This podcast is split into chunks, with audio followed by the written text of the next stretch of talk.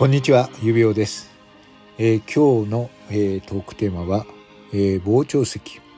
この傍聴席でどうしても伝えられないこと、配信できないことについてのお話をしたいと思います。え改めまして、こんにちは、指輪です。え私はですね、この、え配信の中で、傍聴席というライブ配信をさせていただいています。これはあの、まあ、聞いていない方にちょっとご説明すると、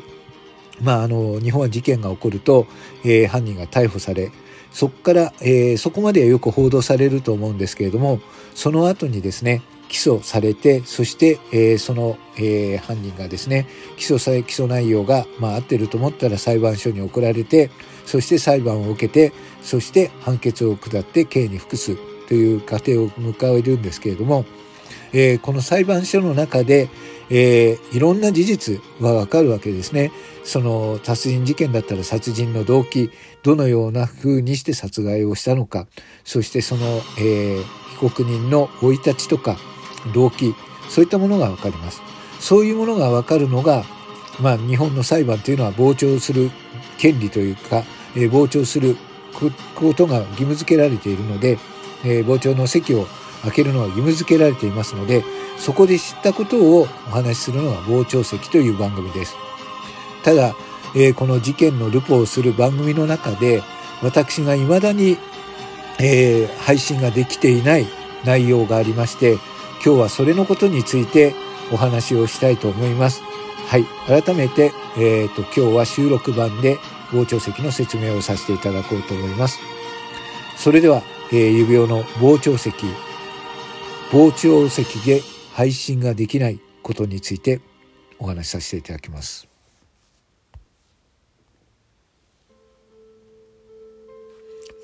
はい。えー、改めて、あの、まあ私、あの、傍聴席というのは、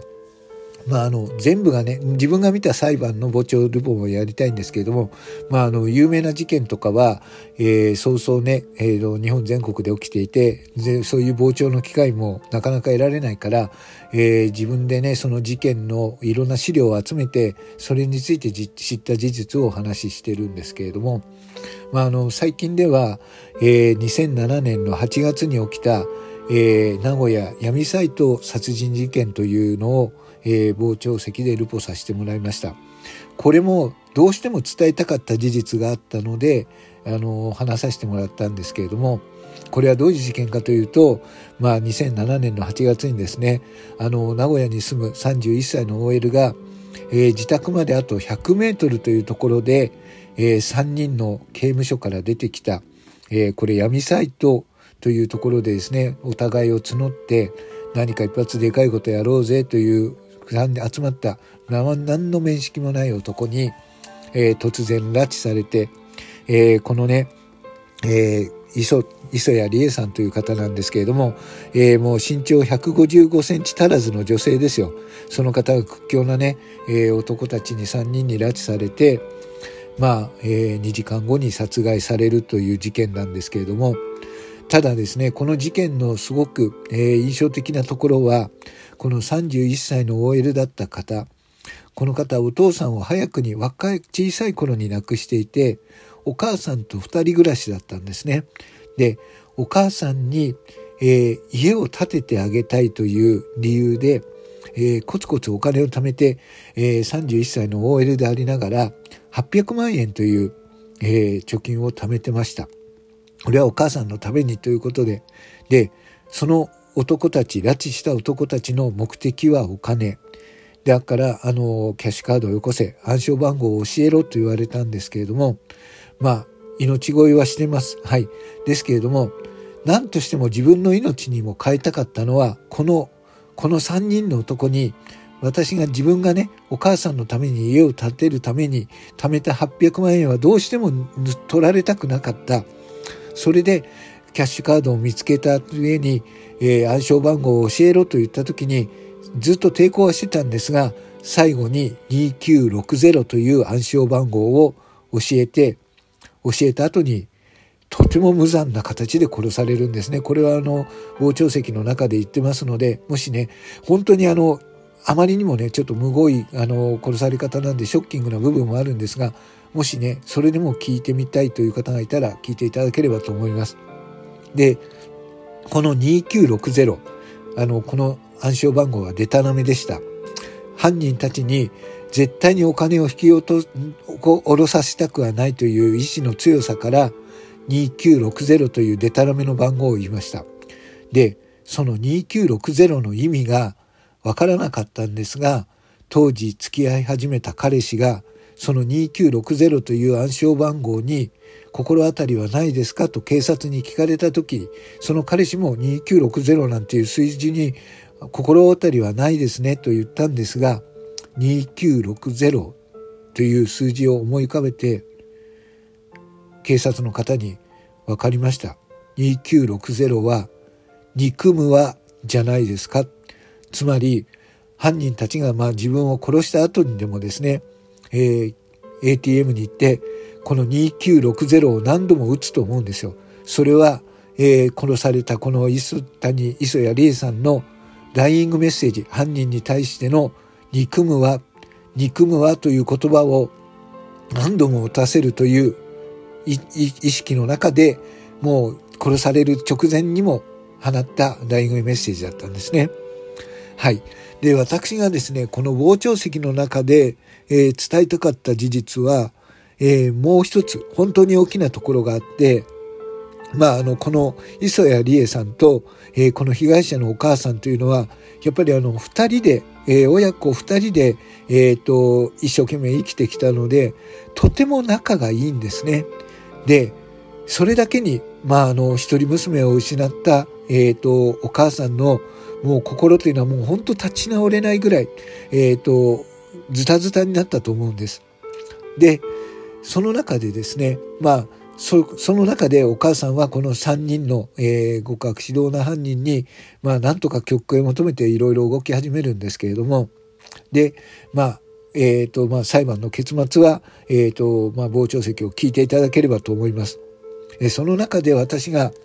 一番心に残ったのは、えっ、と、この殺された磯谷理恵さんが今まで大きくなる31年間の中で毎日毎回ね誕生日を迎えるたんびに、えー、お母さんと娘で誕生祝いをします。そうするとあの理恵さんがお母さんに向かって「えー、お母さん産んでくれてありがとう」って言うんですね。これは毎回ずっと言ってたんです。はい。産んでくれてありがとう。そうすると生まれてくれてありがとうっていうふうにお母さんがいつも言ってた、これが毎年の、えー、リエさんのお誕生日の、えー、なんていうんですか、セレモニーだったということです。それだけにね、あの、お母さん産んでくれてありがとうって言っていたこのリエさんが、えー、最後こんなにね、むごたらしい、えー、最後を迎えるというのは、本当にあの、まあ、身内でなくたってこれだけ心が苦しくなるのに、もう本当に手塩にかけてきた母親だったらどれだけの苦しみだったかなと思うんですね。そのことについて、まあ、あの、どうしても伝えたかったので、えー、前回の、えー、傍聴席、名古屋闇サイト殺人事件というのはそれを伝えたくて、えー、配信しました。そして、未だにそれとは、えー、逆に配信ができないでいる事件というのがあります。それが、えー、実の子の虐待死を扱った事件なんですね。これって、えー、今お話ししたものの真逆のことになります。はい。実の子供でありながら虐待をして、そして死に至らしめる。もう幼い子供ですから、もう簡単ですよ。殺してしまうことなんていうのはいとも簡単。だって子供はもう何にもできないわけですからね。ご飯を食べさせなければ弱っていく。どんあのいろんな成長盛りで可愛い盛りで、えーと、元気に遊び回れることもできるのにそういう自由も奪われ、えー、食べ物も与えられずそして一番愛情が欲しいと思っている実のお母さんから殴られ、えー、冷たいところに放置され何もされず食べ物も与えられずそして生きて死んだ後も放置されて体が茶色くなっていく。そしてその茶色くなった体を見てうわこのゴミうぜえなと思う母親。まあねちょっとね常識では考えられないんですけれどもこういったことも伝えたいなと思うんですけれどもどうしてもですねその事件のルポの内容を読むともういわゆるですね引っ張られる。という感じ感情が引っ張られてどうしてもですね読み上げることもできなくなっちゃうんですね。